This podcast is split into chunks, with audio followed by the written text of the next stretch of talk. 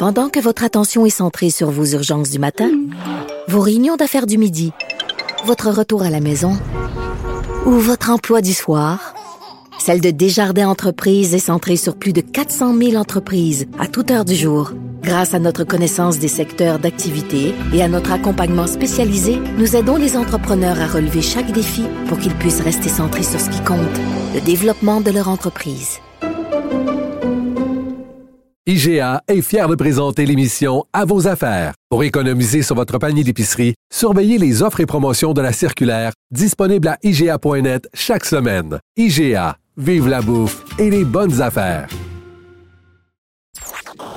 Ajoutez deux, trois passés d'astuces, des conseils d'experts et une bonne portion de discussion avec les acteurs de la nouvelle. Et régalez-vous. Vous écoutez l'addition avec le chef Danny Saint-Pierre. Qui dit temps des sucres dit mettre en marché ce beau produit qui, à l'année, euh, fait partie de nos tables. À mon avis, pas assez. Euh, je trouve des fois qu'on est, euh, est gêné d'avoir du plaisir avec notre sirop d'érable, puis ben, pas, les producteurs et les productrices à Circle du Québec euh, se dotent d'un département de promotion et de développement, des marchés. Euh, J'ai au bout du fil Mylène de Nicolaï, qui est euh, la directrice de tout cela depuis à peu près une quinzaine d'années. On a déjà fait des mandats ensemble. Puis j'avais envie de discuter avec elle de comment ça se passe pour pousser le sirop en général, puis de convaincre nos beaux amis du Québec et d'ailleurs de célébrer cet art, cet art bien sucré qu'on a à notre portée. Salut Mylène. Salut Denis. Comment euh, comment t'entrevois les sucres cette année? Euh, êtes-vous bien craqués? Ben, je pense que les producteurs sont bien craqués, producteurs et productrices. La saison est un peu tardive, euh, mhm. donc les producteurs, tu sais, l'année passée, ça a été la meilleure saison ever au Québec en termes de récolte. Fait qu'on sait pas trop à quoi s'attendre hein, quand ça va trop bien. Il y a des petites années, des fois, que ça va moins bien. Mais ah êtes-vous euh, êtes-vous superstitieux? Est-ce que vous marchez avec un almanach comme les, anciens faisaient? Dire ah ça a trop bien ben été l'année passée là, là cette année là les feuilles sont à l'envers là ça ira pas bien. Je sais qu'il y a des producteurs qui sont très superstitieux puis il y en a plein qui disent on va le savoir quand ça va être fini. Fait que je te dirais ça. On, va le savoir quand ça va être fini. c'est assez terre à terre, ça, hein? ça, ça, dit ce que ça, a à dire. c'est clair. Euh, quand je regardais votre site, qui est vraiment très bien fait, le site des producteurs, tu sais, euh, il y a des comparables entre l'année 2004 puis l'année 2019, euh, je pense. Puis c'est des augmentations qui sont fulgurantes. on voit aussi les marchés qui sont les plus grands consommateurs d'érable. Si on pense aux États-Unis, on a souvent vu le Japon faire partie du narratif aussi parce que c'est un peu mythique. Puis on se dit waouh, le Japon. Mais c'est l'Allemagne qui arrive en deuxième position. J'étais vraiment étonné. Qu'est-ce qu'ils font avec nos sirops, les Allemands? Ben en fait, l'Allemagne, ce qui est, ce qui est important de comprendre, c'est qu'il y a une énorme consommation interne en Allemagne, mais l'Allemagne est aussi un port d'entrée pour toute l'Union européenne. Donc, oui, il est le deuxième pays en termes d'exportation canadienne, mais il y a à peu près 35% de ce qui rentre euh, en érable en Allemagne qui est redistribué après dans l'Union européenne. Ça fait pas en sorte que c'est un pays moins intéressant. En fait, euh, depuis bientôt quatre ans qu'on est sur le marché de l'Allemagne en promotion. Euh, écoute, les, les, les Allemands l'utilisent euh, beaucoup aussi parce que c'est un produit vegan. Okay. Euh, il y a le côté vegan qui est super important pour les consommateurs dans bien des, des, pays, mais en, en Allemagne, c'est quelque chose qui est bien, bien important pour eux. Puis le côté vegan de l'érable, ben c'est super intéressant. Écoute, euh, je sais qu'ils l'utilisent beaucoup dans des mets traditionnels, mais aussi dans des mets qu'on retrouve partout ailleurs, des, marinades, des salades, euh, des porridge ou du gruau. Ben, tu sais, quand on euh, pense à Jean-Philippe Cyr ici, là, qui est un de nos chefs québécois emblématiques du mouvement vegan, il y a du sirop en sac à papier dans ses affaires. Là. pour avoir collaboré avec lui longtemps, c'est quasiment un running gag. Là, dans toutes ses recettes, il y a du sirop d'érable. Fait que je peux comprendre que ça a sa place, mais ce que j'entends aussi, c'est que l'Allemagne est une statistique. Le produit rentre, mais il, ressort tout de suite puis s'en va ailleurs. Fait que. Ben, il, y a une, il, y a une, partie, il y a une partie du produit qui, qui, qui, repart ailleurs, absolument. Ça en fait le, deuxième marché d'exportation. Euh, mais c'est à peu près 70 65 à 70% qui reste quand même sur le marché. Ah, tout à fait. Euh, dis-moi, est-ce que c'est difficile euh, d'expliquer aux gens d'ailleurs que l'érable, c'est intéressant? Tu sais, parce que euh, au travers du monde, il y a toutes sortes de sucres qui sont disponibles. Évidemment, le sucre blanc, il y a le miel qui prend une grande place. mais après ça, tu quand tu arrives dans un marché comme le Japon ou justement des trucs moins naturels comme la France, la France est très présente dans vos promotions. comment on fait pour aborder le sirop avec eux? Il n'y a rien de plus culturel, tu le sais, tu es très mhm. bien placé pour le savoir. Il n'y a rien de plus culturel que la bouffe. Hein?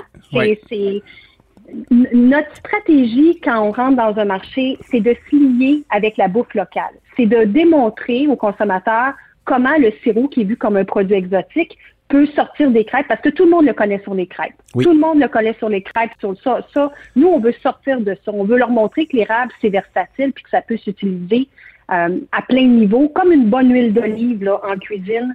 Euh, on, est capable de l'intégrer à plusieurs recettes. Alors, on essaie de s'associer avec des influenceurs, des ambassadeurs qui vont traiter le produit avec la culture gastronomique locale. Fait que c'est vraiment, c'est vraiment comme ça. Puis chaque, ce qui est intéressant de savoir aussi, c'est que chaque marché n'a pas le même, ce que j'appelle le même niveau de maturité par rapport à la connaissance de l'érable. Au Royaume-Uni, ça fait huit ans qu'on est là.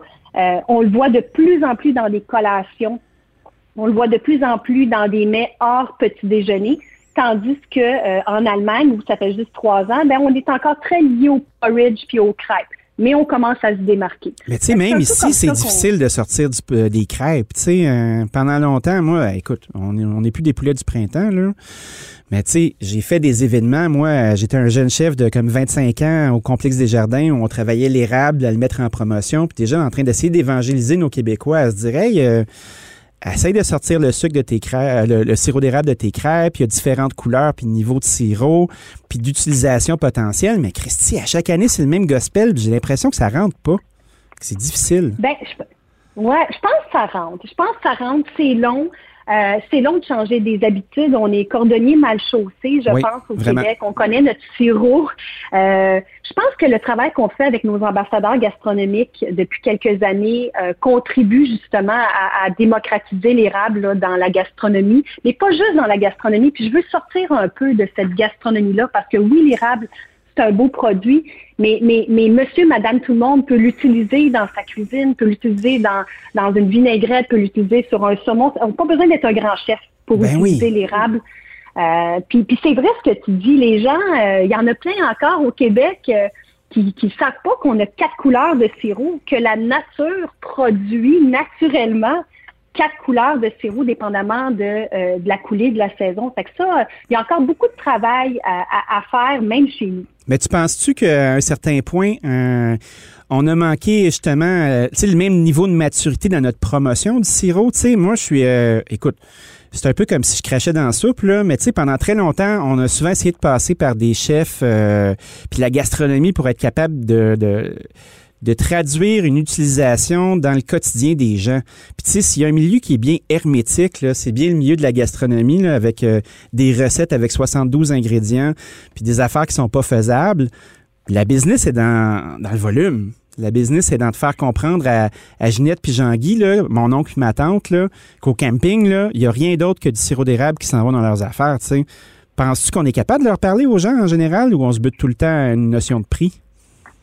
Ben, je pense, je pense que euh, que la stratégie qu'on a déployée en 2020 avec C'est bon dans tout, avec Claude Legault. oui, c'était carrément ça. C'est très bon, ça.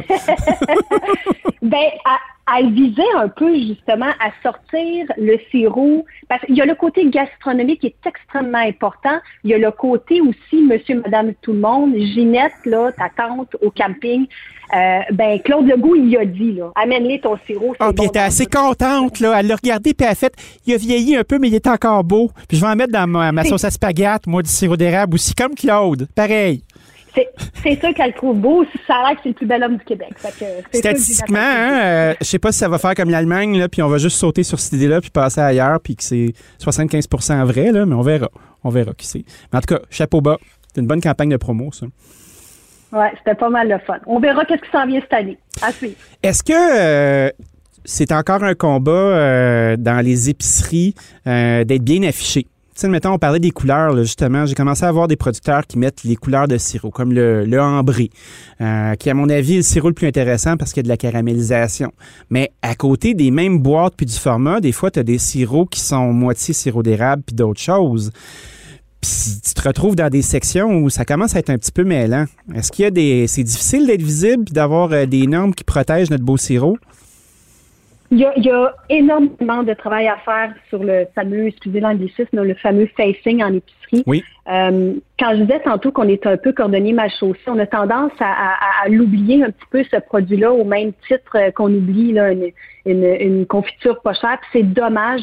Je sais que les, nos acheteurs, nos clients, les gens avec qui on travaille, qui s'occupent justement de, de, tout cet aspect-là de mise en, valeur du produit en magasin, ils travaillent extrêmement fort avec les détaillants pour leur donner le plus de visibilité. On voit de plus en plus aussi d'étalage indépendant là, quand tu rentres, euh, pour pas dire métro euh, ou, IGA, euh, des, des, petits emballages de bout, des, des, petits stands de, de, de bout d'allée où on voit là, par exemple, euh, une marque qui se, qui se, qui se débarque un petit peu plus là, que, que la marque maison. Ça commence, ça commence à, à, être de plus en plus présent. Puis on, on a, euh, on a un programme aussi, on donne un coup de main aux, entreprises qui veulent faire des initiatives en magasin justement ou dans les marchés publics pour mettre de l'avant. On offre un, super beau programme de financement pour les aider. Parlant d'aide et de programme, euh, on a vu cette semaine sortir euh, une idée de boîte repas pour sauver les cabanes à sucre. L'Association des salles de réception euh, érablières du Québec estime qu'on est capable de sortir du stock, puis euh, au moins d'essayer de récupérer ce pan-là. Pensez-vous que le fait que les cabanes soient justement confinées vont bouger vos chiffres? Est-ce que c'est un pan d'activité qui est important dans votre volume annuel? Les cabanes à sucre au Québec, c'est extrêmement important pour toute l'industrie acéricole. Ils sont en quelque sorte nos voix quand arrive le printemps parce qu'il y a beaucoup de gens qui font la différence entre les producteurs acéricoles et les restaurants de cabane à sucre. C'est deux choses. Des fois, on a les deux. Des fois, un producteur va aussi avoir une cabane à sucre, mais ce sont nos ambassadeurs. Sans eux, l'érable, euh, ça serait pas la même chose au Québec. Alors, c'est certain que cette, euh, cette offensive-là que tu parles, ça s'appelle euh, Ma cabane à la maison. Oui. Euh, c'est une façon pour eux de dire, ben, on peut pas ouvrir nos salles de réception, mais on n'a pas dit notre dernier mot. c'est sûr que c'est important pour nous, puis on les appuie là-dedans. Euh, à différents niveaux. Et j'espère que les j'espère que les, les, les, consommateurs vont être au rendez-vous pour leur donner un coup de main parce que c'est sûr qu'ils sont euh, ils sont les ambassadeurs des producteurs acéricoles au Québec. Mylène, merci d'avoir passé un moment avec nous ce matin. Euh, je pense qu'on en a appris un petit peu plus. Puis c'est toujours chouette de parler de sirop d'érable puis de mettre en valeur ce beau produit. Je te souhaite une belle journée. Merci, Dani. Bye. Bye.